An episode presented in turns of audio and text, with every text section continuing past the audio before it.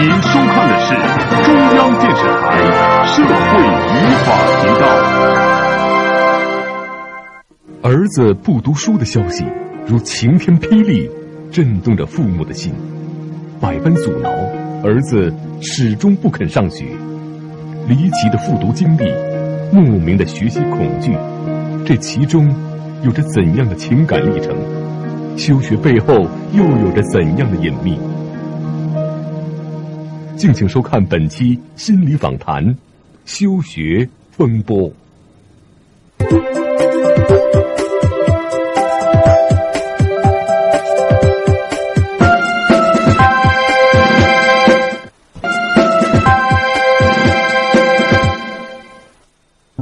杨坤今年十五岁了，正上高一的他却突然决定不念书了，并且逼着父母给他办休学手续，这可急坏了杨坤的父母杨先生和刘女士。虽然他们都是重庆市某中学的老师，但是却对自己的儿子是一点办法也没有。这不只好来心理访谈求助专家。您好，您现在收看的是心理访谈，我是阿果。这两位呢，就是杨坤的父母，杨坤的妈妈刘英女士。你好，你好，阿果。这位是杨坤的爸爸杨亚军先生，欢迎你。你好，你好。嗯，哎，我们今天心理专家是李子勋李老师。嗯，你好。我觉得非常有意思哈，你看杨坤的爸妈妈呢都是中学老师，嗯，但是自己的儿子呢却突然不愿意上学了，现在休学在家，嗯，他已经没上学多长时间了？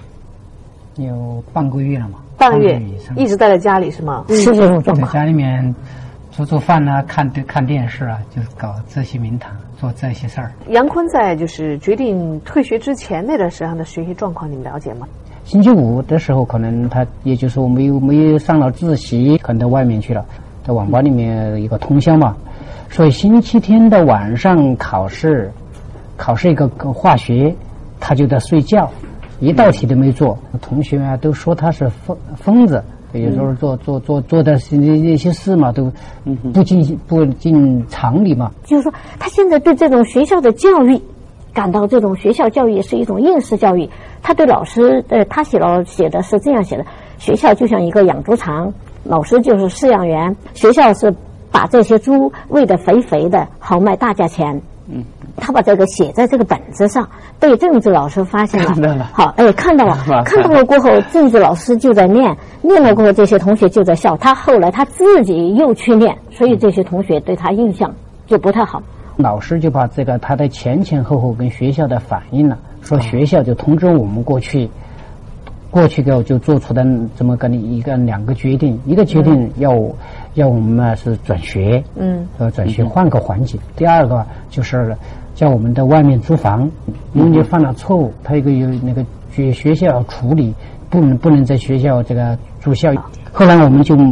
嗯，就在外面租房嘛，我就请了假，陪了他一个一个星期。然后第二个星期是我叫我的爸，他的爷爷爷也来的，就这样。然后那又坚持了多久？在这个哎，就就这么这个时间。到现在呃不那一个星期，然后再下面一个星期，就他就又回家了。一上午没有去上课，快到十二点的时候，班主任就通知我们说这个孩子没来上学。这是杨坤第一次逃学。从此之后，他就把逃学当成了家常便饭。因为逃学次数太多，最后杨坤的父母为了保住他的学籍，只好给他办了休学。从杨坤休学那天起，杨坤的父母就在反思为什么会是这样。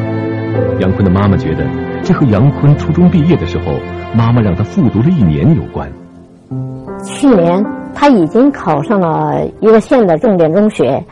我我们我带他是我带他去看的这所学校，我看到这个学校周围网吧特别多，因为我知道我的孩子他比较喜欢上网，呃，我就在想，如果他一旦就说走到这个网吧里面，事情就不好办了。当时我就打算把他转到另外一所中学，这所中学是一所封闭式的学校。等我们联系的时候，这所学校因为招生爆满。就说像他这种成绩就不能再读了，嗯，有人就给我们说，就多读一年，复习一下。那当你把你的这个想法告诉杨坤的时候，他是什么态度呢？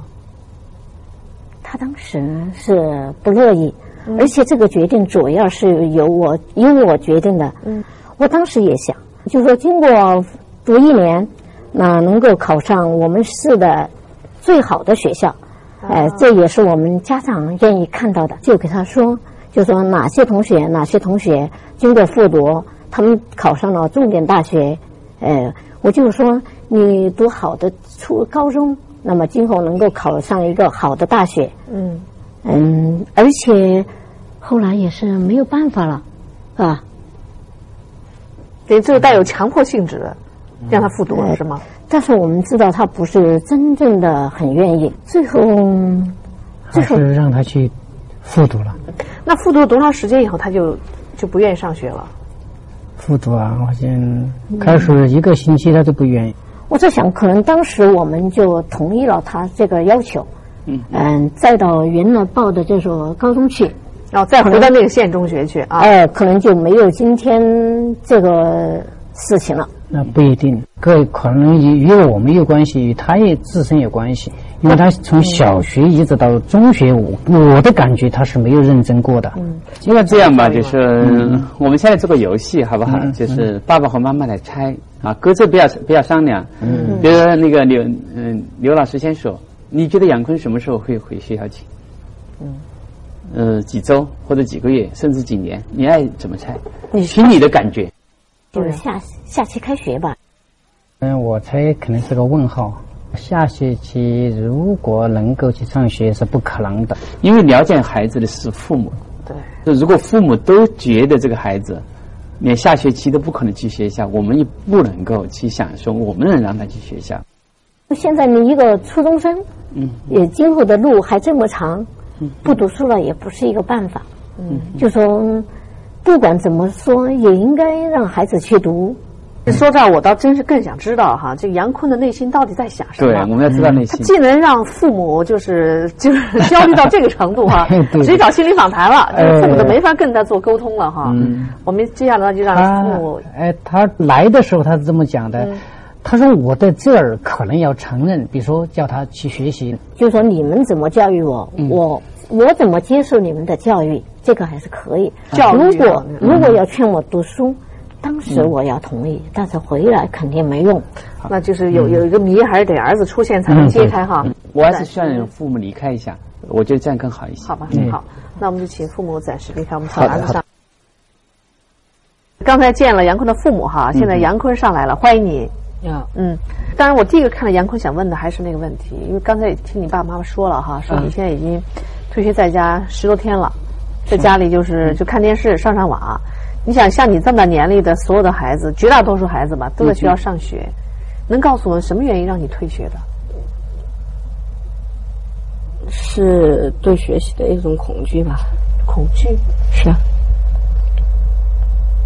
对自己没有多少信心，一进了学校就很压抑，压抑，希望可以逃出来。那这个压力是怎么表现？头痛，有一一点晕，一点胀。那是当时想没想去是什么事儿，就突然让你有这样的一种感觉了？可能就是复读吧，也是你心里不愿意的。不愿意，他们但是没有想过。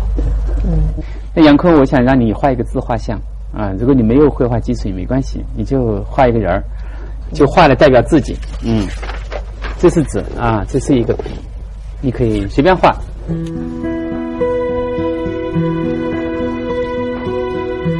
那就这样吧，那就这样。好，画完了。嗯，这个自画像蛮有趣的哈，杨坤啊，他画了一个下爬以后，嗯，第一画的是嘴，嗯，为什么要画嘴？嗯，顺手呗。啊，顺手。其实他这个嘴画的是闭的。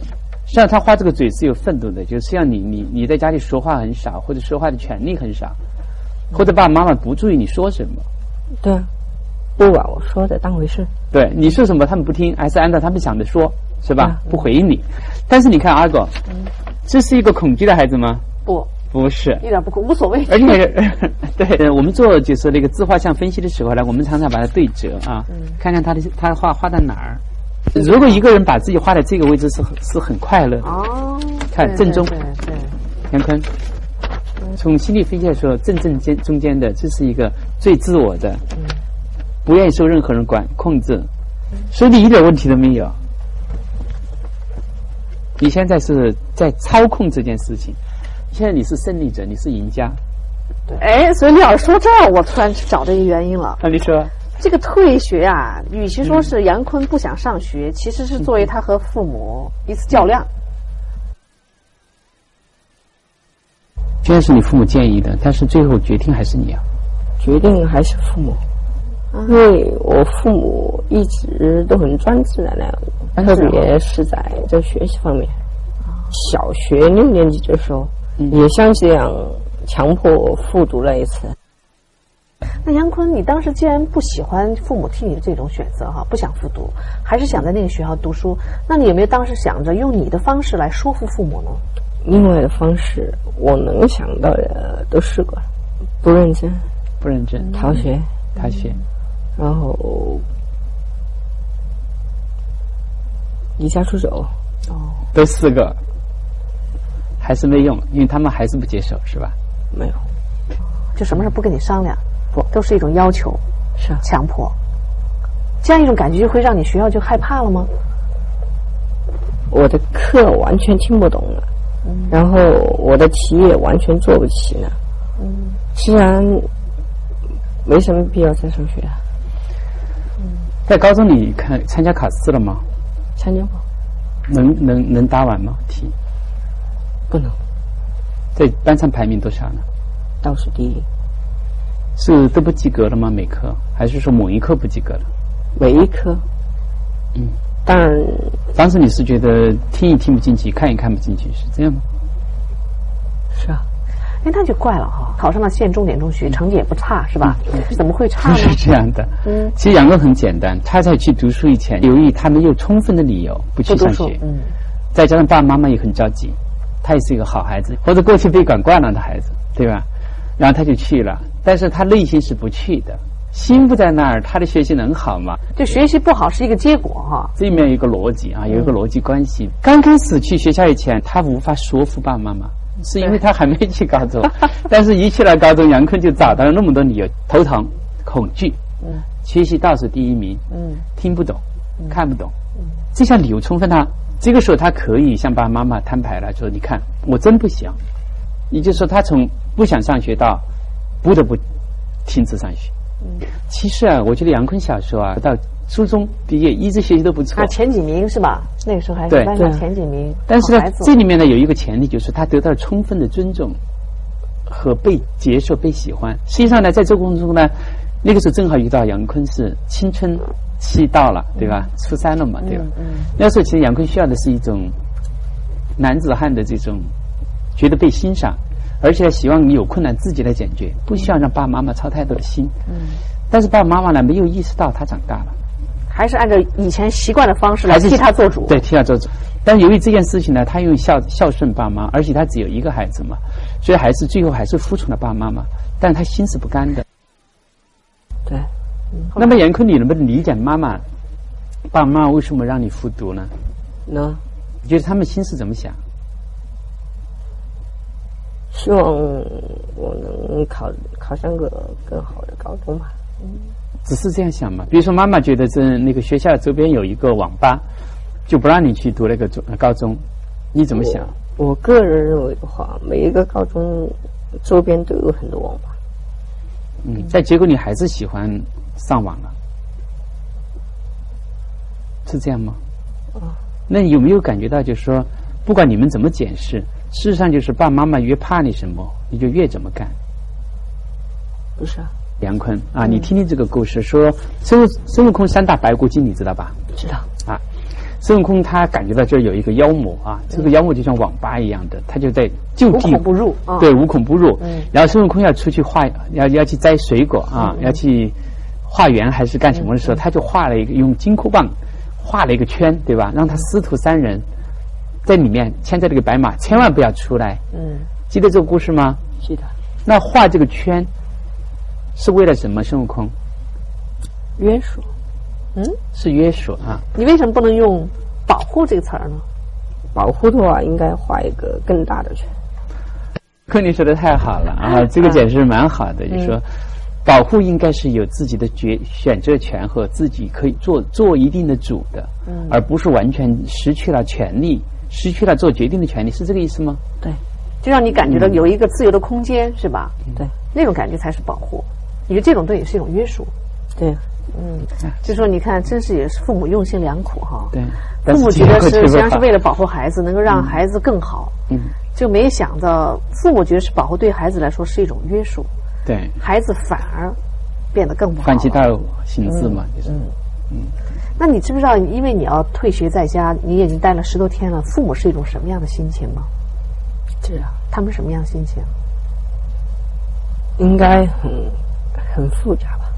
我们还是来做一个跟你爸爸妈妈一样的游戏啊，杨坤。呃，刚才我已经让爸爸妈妈猜了，那你来猜猜自己，大概有几个月、几年或者几周，甚至几天，你可能会重新回到学校去。一个月后，一个月后，嗯，啊，这个我们听得好高兴呢哈。就是啊，这话你跟你父母说过没有？没有。嗯，为什么呢？